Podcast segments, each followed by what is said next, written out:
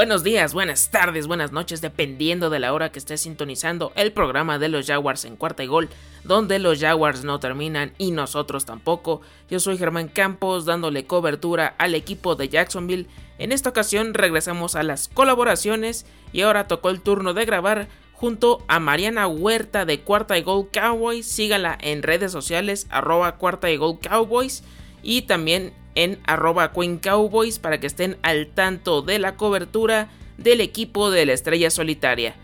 Así que les dejo este análisis del partido entre los Jacksonville Jaguars y los Dallas Cowboys esperando que sea de su agrado. Nos escuchamos muy pronto. Los Jaguars no terminan y nosotros tampoco. Cuarto y gol. Hola a todos y bienvenidos a un nuevo programa de Cowboys y Jaguars en cuarto y gol porque los Cowboys no terminan y los Jaguars tampoco. Y si escucharon bien, el día de hoy me encuentro con Germán Campos de Jaguars en cuarto y gol. Hola Germán, ¿cómo estás? ¿Qué tal todo? ¿Qué tal Mariana? A toda la audiencia de, Cowboys, de Jaguars. Un saludo, espero que hayan podido disfrutar el último partido de esta pretemporada porque en 2020 no tuvimos nada de esto y esto le funciona mucho a los jugadores para saber si pueden tener un lugar en el roster y qué mejor no para ya ir con todo para el kickoff que ya está a la vuelta de la esquina en menos de dos semanas ya ya tenemos fútbol americano de nuevo Sí, este fue el último partido, la última llamada para aquellos jugadores que estaban buscando su lugar en el roster, como dijiste bien. Y pues justo por eso tenemos algunas noticias, tanto de los Jaguars como de los Cowboys. De los Cowboys solamente es una y es que ya empezaron los cortes de jugadores y empezaron los Cowboys cortando al safety Steven Parker. Al final tenían muchos safeties, entonces realmente era evidente que iban a cortar alguno y pues hicieron este corte. Y tú, Germán, cuéntanos qué noticias tienes de los Jaguars. Así es, entre ayer y hoy, al reactivar a Josh Allen de la lista de reserva de protocolo COVID-19, le dieron las gracias al cornerback Corey Stroder. De por sí, creo que la posición es una de las que ha estado tambaleándose por los dos primeros partidos. No, no se han visto bien por las coberturas, pero a él le tocó este, este adiós y ojalá pueda encontrar equipo pronto. Y la otra decisión, ya se fue Joe Schober, ya se fue Garner Minshew y ahora le toca el turno al cornerback Sidney Jones cuarto que se va a los Seattle Seahawks a cambio de una sexta ronda de 2022, por lo que ya acumulan 12 picks para ese draft, salvo que el de Josh Oliver pueda no, no concretarse, que no se quede en el roster de Baltimore y nada más se quedarían en 11. Sí, la verdad es que se han llenado de muchísimos picks. Creo que van bien con esa reconstrucción. Creo que este año es muy decisivo para ver si funciona o no, pero pues ya tienen a un Trevor Lawrence, que ya vamos a hablar ahorita más adelante de él, pero ahí van. Y creo que tantos picks en un draft siempre ayudan y siempre van a, este, aumentar talento y eso siempre es bueno. Y pues si quieres de una vez ya empezamos con nuestro partido, que es realmente lo que nos compete y demás. Y pues primero que nada, eh, fue un partido de pretemporada, obviamente el resultado no es que importe mucho en cuestión de los números, literal de cuántos puntos anotaron uno y el otro, pero cuenta más en los jugadores, eso es lo que yo siempre digo, lo que le digo a mis seguidores, creo que al final son esos jugadores los que tratan de dar su mayor desempeño para quedarse en ese roster, para demostrar que merecen y valen la pena estar en un equipo de la NFL. Entonces, para empezar, los Cowboys, antes de empezar con todo, no jugaron a 37 jugadores. Ellos los sentaron, básicamente les dieron descanso, prácticamente todos los titulares. Entonces pudimos ver mucho de la profundidad del equipo y demás. Y tú, este, Germán, dinos a quiénes sentaron, o más bien cuántos más o menos en porcentaje sentaron los Jaguars. Entre lesiones y otras cuestiones, alrededor de, de 10 jugadores. Ya se sabe, primer partido ya sin Travis Etienne, todavía me cuesta decirlo eh, del pick número 25 DJ Shark está supuestamente listo para ya la, semana 1 después de su cirugía en el dedo de la mano. Marvin Jones le dieron descanso. Eh, también Tavon Austin, él más que nada fue por lesión, no pudo recuperarse. Eh, Josh Allen, que estaba en el protocolo. AJ Khan, Brandon Linder, Andrew Norwell, Cam Robinson y Trin Herdon son los que no estuvieron, aunque de titulares en la ofensiva con Trevor Lawrence nada más estuvieron 5 James Robinson, Jawan Taylor, Chris Manhurst y la Vizca. Lo demás sí fue estar tratando de parchar o contemplar qué pudieran hacer e, en, ese aspecto. Sí, la verdad es que sí vimos más de los Jaguars que de los Cowboys. Como les dije, de los Cowboys no jugó prácticamente nadie. O sea, Dak Prescott ya se sabía que no iba a jugar en toda la este, pretemporada, pero de todas formas a toda la defensiva igual ya la sentaron esta vez y la ofensiva. Pero sí pudimos ver justo a un Trevor Lawrence y de hecho quiero empezar por ahí porque la verdad es que hicieron muy bien su trabajo y pues quién mejor que tú nos digas Germán realmente qué fue lo que viste tú que sabes de los Jaguars. Vimos un Trevor Lawrence sólido entonces cuéntanos qué viste de este Trevor Lawrence. Correcto María. Eh, Trevor Lawrence en los dos primeros partidos se le vio muy nervioso porque la bolsa de protección colapsaba muy rápido debido a tantas ausencias de la línea ofensiva. No han estado los cinco titulares que son Cam Robinson Andrew Norwell Brandon Linder AJ Khan y Jawan Taylor por lo menos han tenido desde una ausencia hasta tres o cuatro como en este partido. Entonces han estado rotando todo el personal. Walker Little es el que ha estado con mucha actividad, que era este novato que sufrió esa lesión terrible en 2019, no jugó en 2020. Yo tenía ese temor que iba a tardar en adaptarse porque un año sin jugar viene de, de, esta, de esta molestia y aún así se ha visto bien con varias repeticiones y en este partido solo falló un pase en las tres series ofensivas, solo en una de ellas no pudo concretar eh, algún puntaje y conectó pases largos, que eso era también lo que se le pedía, porque pases pantalla, que lo hacía de 5 o 10 yardas, conectando con Marvin Jones Chenault. Aquí encontró a Philip Dorsett, a Farouk Cooper, estuvo bastante, bastante sólido y creo que eso lo necesitaba previo al primer partido contra los Houston Texans que también están con muchas incógnitas en varias posiciones. Sí, sí, la verdad es que sí lo vimos muy sólido y justo lo que decías, lanzó pases largos, lo cual es algo que obviamente le van a pedir a un coreback, sobre todo un coreback que está para dar mucho y que está como un prospecto fuera de serie, entonces la verdad es que yo lo vi muy bien y creo que como dices, ya no estaba tan nervioso ya estaba esperando bien, estaba leyendo bien las jugadas y lo vimos preciso y creo que para cualquier coreback que es coreback 1, la selección número uno del draft, creo que eso da gusto independientemente del equipo que seas. Y yo creo que ya con lo que vimos les va a ir bien contra los Houston Texans. Creo que al final Houston, digo, no es como que se pueda hacer mucho con ellos, pero de todas formas, al ser el primer partido de Trevor Lawrence con un Urban Meyer, nuevo sistema y demás, creo que ahí está difícil, pero lo que vimos creo que sí fue bastante bueno. Y pues ahora les voy a platicar un poquito de lo que fue la ofensiva de los Cowboys.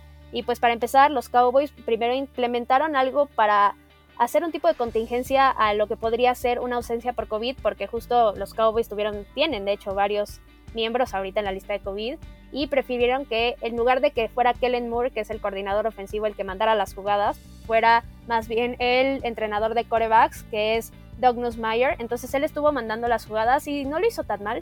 Creo que la verdad no fue nada espectacular, obviamente es pretemporada de todas formas, pero aún así lo que mandó estuvo bien, no cometió errores y para ser el tercer y cuarto equipo se vio una ofensiva, digamos, no sólida y no súper espectacular, pero que al menos sí podía avanzar y no se quedaba siempre en tres y fuera, tres y fuera, tres y fuera. Y pues pudimos ver, por ejemplo, Nessa Calarcón, que ahorita su situación está en el hilo. En este momento no sabemos si se va a quedar o no en el roster. Ya mañana más bien cuando se estrene este episodio probablemente ya lo sepamos, pero eso ya se los informaré yo después. Pero él entró como capitán y eso la verdad es que como mexicanos, no sé qué opinas tú Germán, pero es un orgullo ver que un mexicano que está portando la bandera en el casco entre y esté como literalmente el capitán principal del equipo. ¿Qué opinas? Toda la razón, ya que cuando hizo su debut contra los Pittsburgh Steelers en ese partido del Hall of Fame, a mí me dio mucho gusto verlo ya equipado, listo para tener sus primeros snaps. Lo, se ha ido adaptando, ha ido mejorando, de hecho, todas sus actuaciones. Y no solo él, también Alfredo Gutiérrez de los San Francisco 49ers, también me da mucho gusto que pudiera lograr este, este sueño. Creo que va a tener este proceso de Isaac Alarcón, de que a lo mejor va a tardar un poco en poder integrarse al primer equipo, si se puede decir, pero también va por buen camino y ojalá que, ahora sí pueda tener esta oportunidad en el roster de 53, que ese sería el sueño de, los fans de los Cowboys y por supuesto de los fans de que les gusta la NFL en México. Sí, sí, de hecho justo mencionabas a Alfredo Gutiérrez y ya se confirmó que va a tener exactamente el mismo proceso de Isaac Alarcón. ¿Y qué es esto? Él no va a estar en el roster, Tampoco está como oficialmente en el Practice Squad, pero sí va a estar ahí, sí va a estar entrenando con el equipo. Lo único que va a pasar es que no va a poder subir al roster, no lo van a poder activar en partidos, pero al final creo que ese es un proceso que a Isaac Alarcón le sirvió mucho. Aprendió mucho en ese año que estuvo entrenando con los Cowboys y creció bastante, no obviamente en tamaño no, sino más bien en su técnica y en todo lo que aprendió de, los jugadores y de la línea ofensiva. Entonces creo que Alfredo Gutiérrez, qué bueno que también vaya a seguir este proceso y pues ya en el siguiente año volver a luchar por ese lugar en el roster. Y pues vamos a darle, si quieres, con literal ya lo que es cómo se están o cómo se definieron ya con este último partido las posiciones que quedaban restantes, que ya no eran muchas, obviamente los titulares prácticamente ya estaban bien definidos, pero por ejemplo, tú en los running backs también tuviste la lesión, yo también. para empezar ustedes con Travis Etienne, eso estuvo muy complicado y la verdad es que mala suerte. Yo no puedo clasificarlo de otra forma más que mala suerte. Al final viene su primer año, es Rocky. Y de hecho de los Cowboys también hubo una lesión, de hecho se lesionó el running back número 3, Rico Dudul, y de hecho aquí ya pudimos ver a su reemplazo, el que sería el running, running back número 3 ahora, y para mí es Jaquan Hardy, y eso fue por porque avanzó mejor, realmente entre él y Brendan Knox no había mucha diferencia, y en este partido el que jugó mejor fue Jaquan Hardy, entonces yo creo que él es el running back número 3, pero tú cuéntanos qué, cómo se definiría ahí la posición por ejemplo, con el coreback, ante el adiós de Garner Minshew que se fue vía trade, pues ya CJ Bedhar ahora sí se colocó como el número 2, no hay discusión, se lo ganó a pulso debido a sus dos actuaciones anteriores. En este partido creo que fue el menos eh, destacado para él, Tuvo, estuvo muy eh, erróneo, incluso lanzó una intercepción, pero fuera de ello ya es el número 2 en, este equipo. En cuestión del running back, eh, va a ser un comité James Robinson que va a retomar el protagonismo de 2020 junto a Carlos Hyde en esta ocasión, porque es un jugador que le gusta mucho a Urban Meyer, entonces van a estar compartiendo el backfield. Y pues entre el 3 y el 4, Daro Gubaguale va a ser el que va a tener apariciones esporádicas, junto a Divine o Sigbo. Van a ser yo creo que los cuatro del backfield. De los receptores, yo creo que quitando al tridente, que ya se sabe, Chark, Chenault y Marvin Jones. Creo que va a estar eh, este Philip Dorset, el número 4, este Jamal Agnew, y esta competencia va a estar difícil. Si hubiera estado Tyvon Austin, si hubiera podido quedar como número 6, pero tuvo la lesión y ya tengo mis dudas. Entonces está entre Faru Cooper y la Treadwell. Entonces ahí todavía falta ver qué es lo que quiere Urban, porque Jamal Agnew es más especialista en los regresos de patada, entonces yo creo que le daría un poquito más de, preferencia a este jugador. Y con la línea ofensiva ya se sabe que ya son los cinco de cajón, pero yo creo que también ahí se fue definiendo quiénes van a ser los reservas, destacando a, Walker Little. Él es el que si falta alguien de, los cinco, es el que va a estar ahí inmediatamente para cubrir la, la baja de, de juego de la línea ofensiva. Sí, igual nosotros igual tuvimos, digamos, en del lado de los Cowboys, las mismas decisiones muy parecidas en cuestión de las posiciones y empezando con la línea ofensiva, ya que tú cerraste con esa, el que sí aseguró definitivamente su lugar en el roster fue Matt Farniok, porque al final él puede estar rotando entre ser centro, que va a ser suplente, obviamente, pero entre ser centro y guardia, entonces creo que eso lo añadió un plus muy importante y como estuvo de centro titular esta vez, la verdad es que lo hizo bastante bien. Entonces él ya prácticamente aseguró su lugar en el roster. Y pues el que nos importa todo es Isaac Alarcón. Lo hizo bien, tuvo un buen partido. Otra vez lo vimos por ahí en una jugada donde hizo un bloqueo y estaba 10 yardas adelante de lo que empezaron. Entonces la verdad es que lo hizo bien. Está, la decisión ya queda en manos de qué es lo que buscan los entrenadores. Creo que ahí Isaac hizo lo que tenía que hacer, entonces ya no queda en él, sino más bien en lo que esté buscando un Kellen Moore o un Mike McCarthy. Pero sí hay posibilidades de que terminen ese roster. En la parte de los corebacks, pasando a eso, vimos a un Cooper Rush, al contrario del partido anterior, súper impreciso. O sea, la verdad es que muy mal esta vez. Pero ahora vimos a un Garrett Gilbert que sí pudo avanzar, de hecho anotó y todo. Y de hecho también vimos anotar a Ben DiNucci, cosa que fue rarísima, la verdad. Pero Mendinucci coreback 4 y creo que ahí sí se van a estar peleando otra vez entre Cooper Rush y Garrett Gilbert del coreback número 2 Y como ya les había dicho antes a mis seguidores, pues ahora los de los Jaguars, yo creo que los Cowboys van a estar buscando por ahí otro suplente, ya sea, por ejemplo, estaba sonando hoy un rumor de Nick Foles, que lo están tratando de vender este, Chicago, entonces tal vez por ahí alguien, algo muy parecido a lo que fue con Andy Dalton, ¿no? Que llegó alguien con experiencia al final, pero sí creo que los Cowboys deberían de buscarlo. Y para cerrar nada más con los wide receivers, nada más faltaba, digamos, el wide receiver número 6. Y definitivamente va a estar entre Malik Turner y Simi Fioco porque fueron a los que les dieron más repeticiones, fueron a los que buscaron más y prácticamente los que quedaron como titulares. Pero como séptimo wide receiver, ahí está curiosa la situación porque estaban probando mucho a Ray Davis y a Johnny Dixon como regresadores de patadas, que es justo lo que estaba pasando igual con los Jaguars. Y ambos prácticamente te pueden hacer exactamente lo mismo. Ambos tuvieron jugadas muy similares, tuvieron pases muy similares, entonces ahí sí va a ser, ahora sí que preferencia, cuál le guste más al entrenador.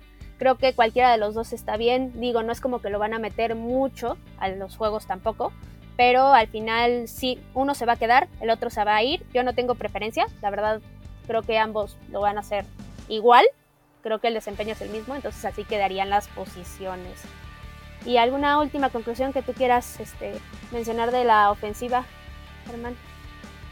De la ofensiva que siguen teniendo mucha preferencia por el juego aéreo, o sea, fue de lo que más recurrieron, nueve primeros y dieces a través de, de esa vía lo que me preocupa es que no tenga tanta participación los, los running backs. Es lo que quiero que, tengan eh, más eh, evolución, pues para, para que James Robinson y Carlos Cat puedan complementarse de buena forma. A lo mejor no tanto con el acarreo, pero con el pase pantalla como válvula de escape es lo que quiero que, hagan más seguido, porque si están haciendo eh, un esquema parecido como el de los Buffalo Bills, me, suena muy parecido así, que Josh Allen lanza hasta que se canse y ya de repente entran Zach Moss y Devin Singletary. No quiero que suceda eso con ellos. Sí, creo que no le pueden cargar toda la mano a Trevor Lawrence, menos en su primera temporada. Creo que eso sería un error por parte de Norman Mayer. Entonces concuerdo completamente contigo. Creo que deben de encontrar ese balance con los corredores. Es difícil ahorita porque todo está en un plan Travis Etienne, pero aún así todavía tienes un James Robinson que creo que lo puede hacer bien y sí, es encontrar ese balance, porque tampoco queremos que se termine lesionando, que le pase algo tipo Joe Burrow para nada, o sea, tocamos madera 100%, y tampoco queremos que tenga un mal año por andar lanzando 50 pases por partido, ¿sabes? ¿sabes? O sea, entonces creo que sí, entiendo tu punto, exactamente, entiendo tu punto, entonces ojalá sí encuentren ese balance. Y pues de parte de los Cowboys, pues no pudimos ver nada de la ofensiva titular, pero la línea me gustó. Ahora sí creo que ya estuvo un poco mejor y que vimos cosas buenas a pesar de que faltaban todos los titulares. Y pues al final se anotó, no muchos puntos, pero se terminó anotando, lo cual está bien, aunque haya sido Bendinucci y yo esté en contra de que anote Bendinucci porque no, no sé cómo lo hace. La verdad no, no encuentro la manera, la explicación. Pero bueno, de la ofensiva creo que ya acabamos.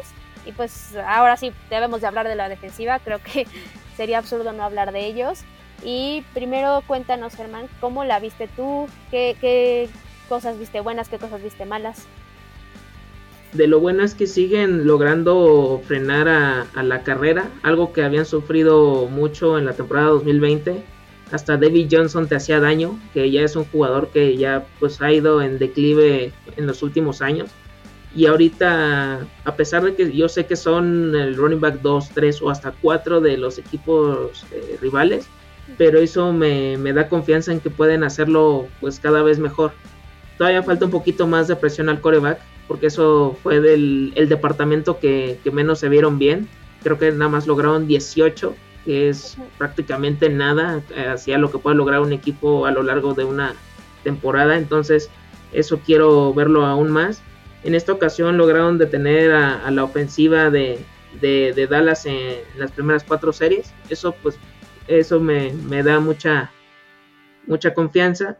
CJ Henderson, a pesar de su ausencia, que estuvo en protocolo de COVID, que tuvo sus motivos personales, como que estaba entrado en depresión, si se puede decir, regresó con todo y eso orilló a que se diera este movimiento de Sidney Jones, porque Sidney Jones está más seguro de poder quedarse, pero a raíz de esto y que Chris Claybrooks pudiera también hacer una buena pretemporada, por eso se dio este trade. el que también me agradó mucho, que es el relevo inmediato de Joe Shover, que ya ahorita está eh, con los Pittsburgh Steelers, es Damian Wilson, que es el que ya se esperaba que pudiera ya establecerse bien. Su relevo va a ser Shaquille Quarterman, que ese va a ser el roster seguro. No hay ningún problema que va a ser eh, ese jugador. Ya el cuarto, pues creo que sí está un, hay un volado. Ahí no sé, no estoy seguro quién se pueda quedar. En lo demás, creo que Jihad Ward, Calvin Jason y The One Smooth se están afianzando bien en esa zona como Edge. Entonces, ahí, ahí vamos bien. Y en las coberturas, pues todavía falta, a pesar de que Shaquille Griffin, que es Tyson Campbell, tienen que complementarse mejor porque hay los partidos pasados sí se perdieron muy feo en los touchdowns, no pudieron coordinarse, incluso chocaban entre ellos.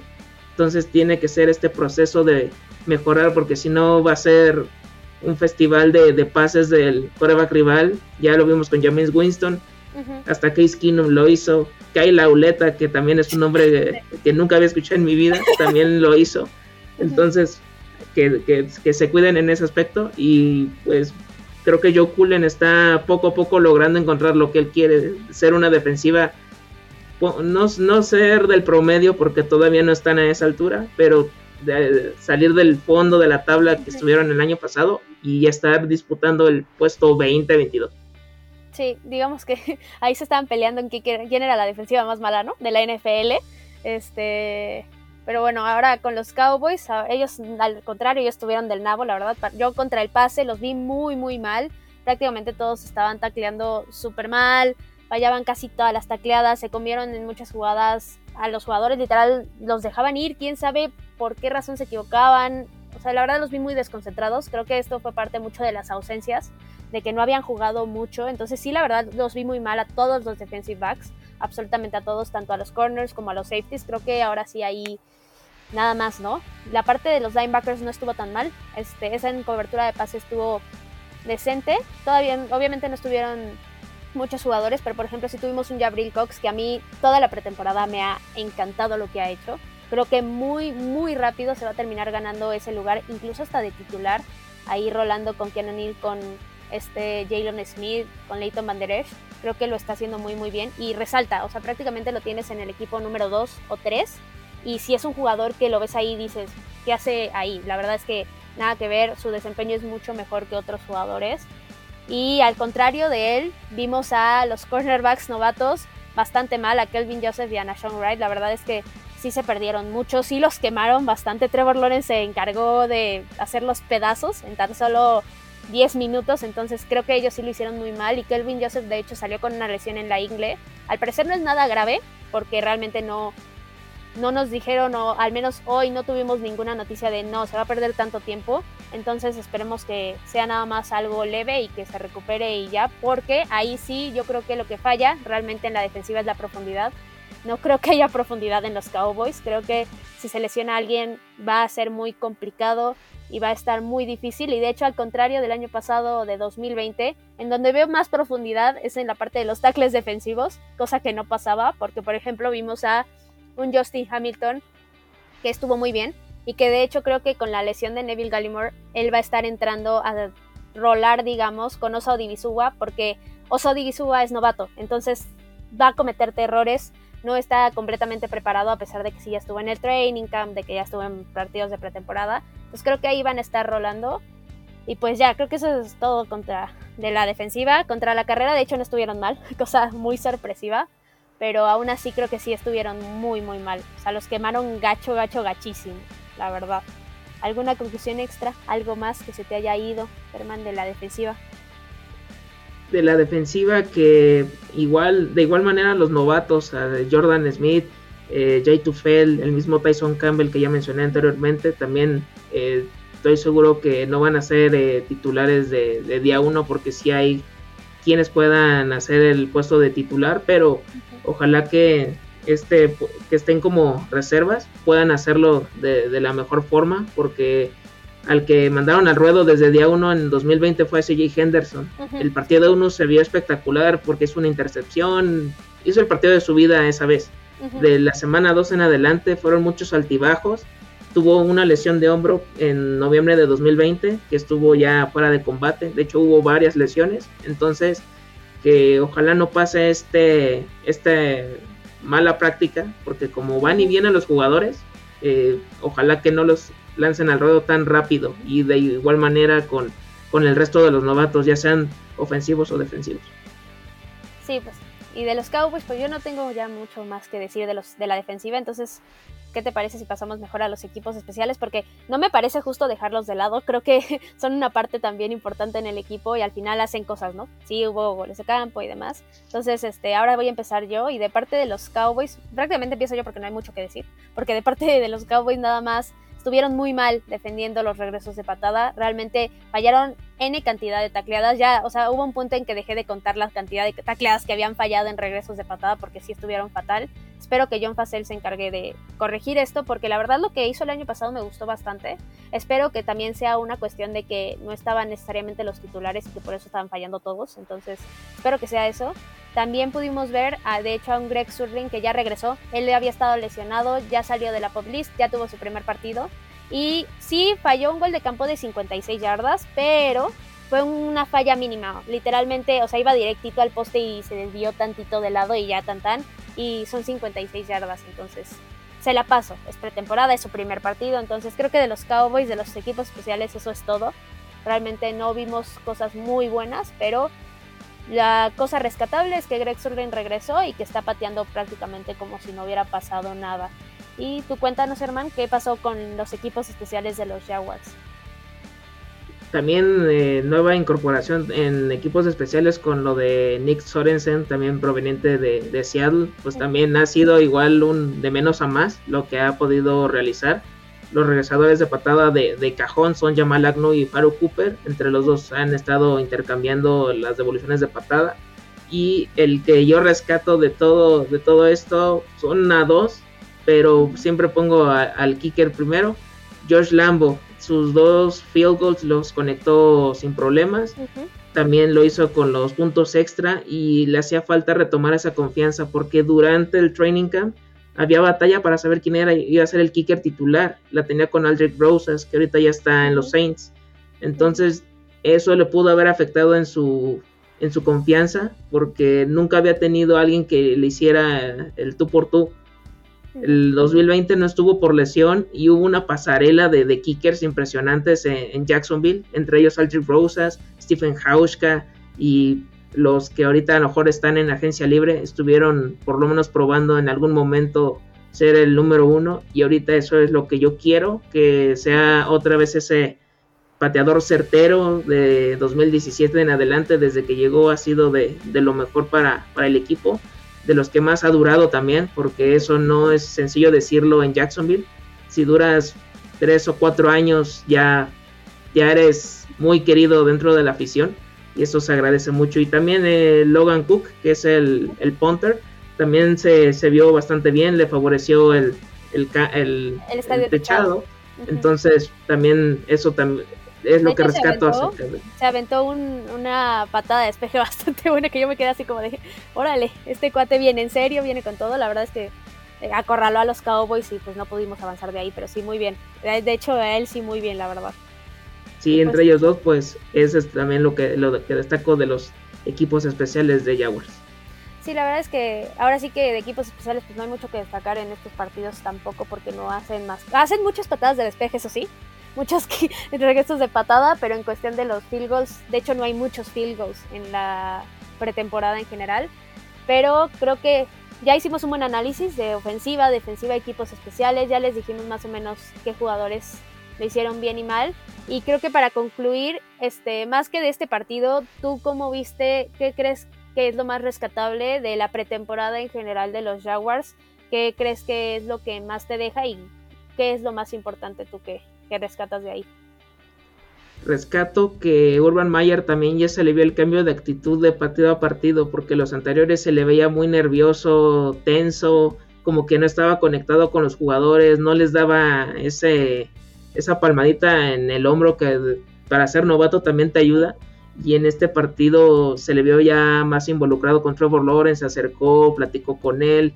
Eso creo que ayuda bastante. Ahorita con las lesiones y pues, mm, los, los trades que se han hecho con estos jugadores, creo que han sabido hacer eh, ese grupo, incluyendo una visita a sorpresa de Drew Brees, que esas charlas les pueden funcionar. Y, más que es tanto talento joven, el jugador más eh, veterano es Marvin Jones con 31 años.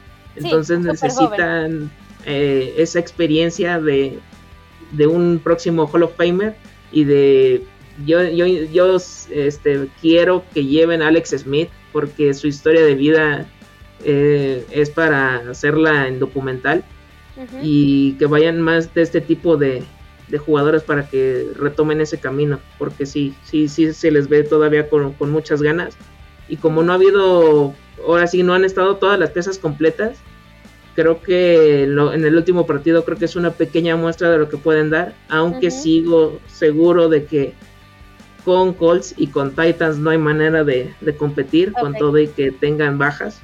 Eh, vamos a, por lo menos, a superar a los Texans, ese es el primer escalón, y ya después vendrá lo demás, porque sí, sí he visto a, a mucha gente, a mucha afición que, que por lo menos sí los ve para playoffs como comodino, como hasta líder divisional. Entonces, tranquilos todos, no, no es momento, porque apenas, esto apenas va a comenzar y que Urban Mayer también tenga en cuenta que esto no es un equipo de, de soccer, porque en algún momento declaró, esto no es un proyecto de cuatro años, esto es de un año, o sea que si pierde la paciencia y no le salen las cosas, mm, que no las deje así por la borda, que vaya sea paciente porque se le conoce que lo, en cuanto no le pueden, resultan como él quiere, puede dejar todo ahí tirado y es lo que no quiero. Sí, este, lo mencionas bien, creo que Urban Meyer es, tiene mucha experiencia, es alguien que está acostumbrado a ganar. De hecho, a mí me gustaba mucho como prospecto para entrenador de los Cowboys el año pasado que no teníamos prácticamente en el corto lapso que no se tuvo. Eh, entonces sí, yo también confío en Urban Meyer, creo que lo puede hacer bien siempre y cuando no deje colgado al equipo, concuerdo contigo 100% en esa parte. Creo que igual es un equipo que promete mucho los Jaguars, eh, pero como dices, no está listo todavía, no es difícil competir en la NFL, ¿por qué? Porque es una liga muy competitiva, incluso podría decirse que la más competitiva del mundo, eh, entonces es muy difícil llegar con coreback nuevo, prácticamente un chorro de armas, Mm, que no estaban en el equipo, que no están acostumbrados a jugar todavía juntos. Y aparte, entrenador nuevo es muy complicado como para ganar en una división donde, como dices, están los Colts, están los Titans, que ya llevan años o ya llevan un, un trayecto, digamos, recorrido. Entonces sí, yo de hecho estoy del lado de que si van a rebasar esa marca que hay en Las Vegas de seis victorias. Yo sí creo que sí podrían conseguir siete. no, no, no los veo un poquito más arriba. Ojalá. Pero sí los veo ahí, ¿por qué? Porque primero enfrentan dos veces a los Texans. Esos están facilitos, la verdad. Y este, porque los Texans sí son un desastre. Un desastre, sobre todo si no juega de Sean Watson, ya díganles adiós. Tyrell Taylor. Sí, uh, no hombre, siempre y cuando no le agarren y le vuelvan a dañar sus pulmones, porque eso sí fue una grosería, pobre Tyrell, la verdad, pero sí, este, sí, yo creo que los Jaguars van bien, creo que es un proyecto que va por buen camino, pero sí es de paciencia. No, no va a ser un proyecto de un año como dice Urban Meyer. Es un proyecto más para tres años, yo creo. Entonces, este, van por buen camino. Y del lado de los Cowboys, pues pudimos ver una, sí vimos una defensiva con mejoras, se notaron, se notaron las mejoras. No pudimos verlo tal cual en grande y lo que podría ser en general, porque lo mismo que pasa en cualquier equipo de pretemporada, no están jugando todos, no están todos los titulares. Se experimenta mucho también entre ver si esto funciona, ver si esto no funciona, entonces no puedes exactamente saber cómo van a funcionar los equipos, pero en la defensiva, que es lo que más me preocupaba, los vi bien. Y en general lo que he visto de los training camps en la ofensiva ha estado muy bien. La verdad es que Dak Prescott está lanzando 50 pases y te completa 50 pases. Y en la zona que quieras, ya sea largos, cortos, en zona roja. Entonces creo que ahí no hay nada de preocupación. Al contrario, los Jaguars, yo sí creo que los Cowboys son un equipo de playoffs. De hecho, ya lo dije en el episodio pasado, que si no lo han ido a escuchar, vayan a escucharlo. Igual si quieren, aficionados de los Jaguars, enterarse de por qué los Cowboys van a ganar la división, de por qué van a ganar la NFC East, vayan a escuchar ese episodio, porque sí, yo sí los creo capaces de eso, los creo capaces de ganar la división, de ganarle a Washington, que es complicado, pero de ganarle, y de llegar a esa postemporada. Entonces sí son situaciones muy diferentes, la de los Jaguars con la de los Cowboys, pero al final son equipos que tienen que demostrar mucho este. Eh, independientemente de uno de que sea coreback novato y apenas el primer año del coach. El otro también es un nuevo coordinador defensivo, es su segundo año del entrenador, tiene que demostrar que realmente está funcionando las cosas. Entonces, sí, es de paciencia, pero con los Cowboys un poquito más de ya meter presión y de ya exigir resultados. Eso es lo que se tiene que ver. Y pues creo que eso fue todo. Creo que ahora sí ya acabamos. ¿Alguna cosita extra que quieras este, agregar, Germán? De los Cowboys, sí, como mencionas, sí le pueden competir a, al Washington Football Team, que es yo creo que el con quien tienen que, vencer, porque Filadelfia y Nueva York están todavía un poco por, por debajo, también por tantos cambios que han tenido en armas ofensivas, defensiva, eh, head coach, eh, N cantidad de, de cuestiones y estos dos equipos ya como que ya tienen una base. Su ofensiva, la ofensiva de Dallas me, me encanta para fantasy football de Dak Prescott, Ezequiel Elliott, Amari Cooper, CeeDee Lamb, Michael Gallup, hasta Blake Jarwin y Dalton Schultz, todo, todo, tienen todo para hacer una máquina de puntos, pero tienen que hacer esa la mejora de la defensiva, que yo creo que sí la, la van a tener con todas esas incorporaciones y que puedan llegar lejos, que eso que es lo que ya también ya toda la afición de, de Dallas y de los de Cowboys han estado esperando por mucho, mucho tiempo. Sí, creo que ya, ya es hora, ya es momento y no porque ya nos toque, o sea, esas cosas no, no es como que agarras y nada más te pones y te toca, no creo que sea así en los deportes, sino porque ya o sea, hay mucho talento en el equipo como para que no lleguen lejos, entonces sí, concuerdo 100% contigo y justo ahorita que mencionabas lo, de los fantasies, eh, ya salieron las convocatorias, de hecho ya inscríbanse ya porque mañana es el draft, eh, mañana es el draft de las ligas de cuarta y gol, entonces ahí nos vamos a estar viendo, vamos a estar compitiendo. Eh, yo estoy en las ligas este, Daikiri y Mojito. Ahí me van a estar encontrando. Este, ¿Tú, Germán, sí le entraste a las ligas Fantasy? Sí, yo estoy en la liga Martini. Estoy ah, con Tigrillo. Me parece que va a estar en esa división. Ahí vamos a estar al, pendiente. Sobre Fantasy, sobre los Jaguars, eh, tranquilos, no, no, no se emocionen si llegan a elegir a uno o a otro pero los que más les podrían funcionar son la Vizca Chenolti y Marvin Jones. Los demás como que vayan con mesura. Ni Trevor Lawrence. Trevor Lawrence para Superflex nada más. Sí, sí, estoy de acuerdo. Trevor Lawrence obviamente si están en un Dynasty, o sea, era obligado que lo agarraran. Yo tengo a Marvin Jones por ahí en un Dynasty, me gusta. De hecho, cuando llegó a Jaguars dije, qué bueno, no lo quería en Detroit. Yo ya estaba de que no, por favor, Detroit ya no más. Eh, y sí tienes razón, este, creo que la Vizca es un, es un buen prospecto. Y si Trevor no, lo tomen de coreback titular, se va a tardar en arrancar. Este, no, no van a tener a un Patrick Mahomes al siguiente, o sea, en el partido 1. Entonces, creo que lo pueden tener este, tal vez en la banca para cuando vaya a descansar su coreback titular por ahí, pero más que eso, creo que estoy de acuerdo contigo. Creo que no, no hay mucho que elegir todavía ahí, al menos no al inicio de la temporada. A un James Robinson sí, a él sí. Si tuvieron la suerte de draftearlo y que de repente se lesionara Travis Etienne, pues ahí se ganaron un poquito la lotería, pero fuera de Les va a funcionar con todo y Carlos Sí, les va a funcionar, exactamente, porque los corredores al final, este, la producción que les dan, las yardas y todo, y de repente en zona roja, si están en la yarda uno, les van a dar el balón. Es muy tonto salir a pase, entonces a ese sí les va a funcionar bastante. Pero bueno, vamos a cerrar el programa de una vez y a mí me pueden encontrar en arroba Queen Cowboys y en arroba Cuarta Cowboys en Twitter, ahí me pueden ir a molestar. No es molestia, obviamente, pero me pueden ir a decir que el chisme, que la pregunta, que la duda, que lo que sea que necesiten me pueden encontrar ahí en Twitter. A ti, Germán, ¿cómo te podemos encontrar en redes? A mí me encuentran como arroba GKB90, GSAVE90 y eh, arroba cuarta y gol Jaguars. Ahí para cualquier queja, sugerencia de este episodio o de cualquier otro tema de, de Jacksonville, ahí estamos para resolver lo que quieran. Sí, igual si pueden, obviamente con quien sea, con la persona que se les tope enfrente, recomienden los programas, recomienden igual las cuentas de Twitter, eso nos ayuda mucho a crecer, nos ayuda mucho a que el programa le llegue a muchos más aficionados y a que cada vez sea mejor. Entonces esto es para ustedes, entonces recomiéndenlos con quien ustedes quieran, con la tía, con la abuelita, con literal la persona que está sentada al lado de ustedes y que ven que trae un jersey de americano del equipo que sea, ahí nos recomiendan, nos va a servir mucho.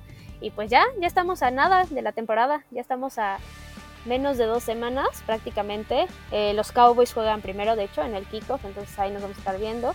Y pues ahí le estaremos echando un ojo a Trevor Lawrence y a esa ofensiva y pues a Urban Meyer, ¿no? A ver si funciona el proyecto, ¿no, Germán? esperemos que, todo salga bien para ambos equipos en este 2021 que, que pinta bastante bien con un partido más, que eso también se agradece y mucho. Y nada, ahora sí que disfruten sus fantasy fútbol, sus, sus ligas y por supuesto la temporada con su equipo. También no, no se no se depriman si no llegan a salir las cosas porque pues esto es un proceso. Sí, exacto, como dices, esto es un proceso, no hay que, no, no le metan toda la emoción, no, no estén diciéndole a los jugadores este, cosas feas, la verdad es que es un proceso, también para ellos es un proceso este, que necesitan ir llevando poco a poco y si los presionan de por sí, los presionan mucho la situación, los entrenadores y demás, no necesitan presión también de los aficionados porque no les fue bien en sus ligas fantasy, eso no está bien, entonces ahí nada más tengan paciencia, tengan paciencia con los jugadores del equipo que sea y el jugador que sea. Y pues esperen mucho más contenido tanto de Jaguars como de Cowboys porque los Cowboys no terminan y los Jaguars tampoco. Cowboys y Jaguars en cuarta y gol.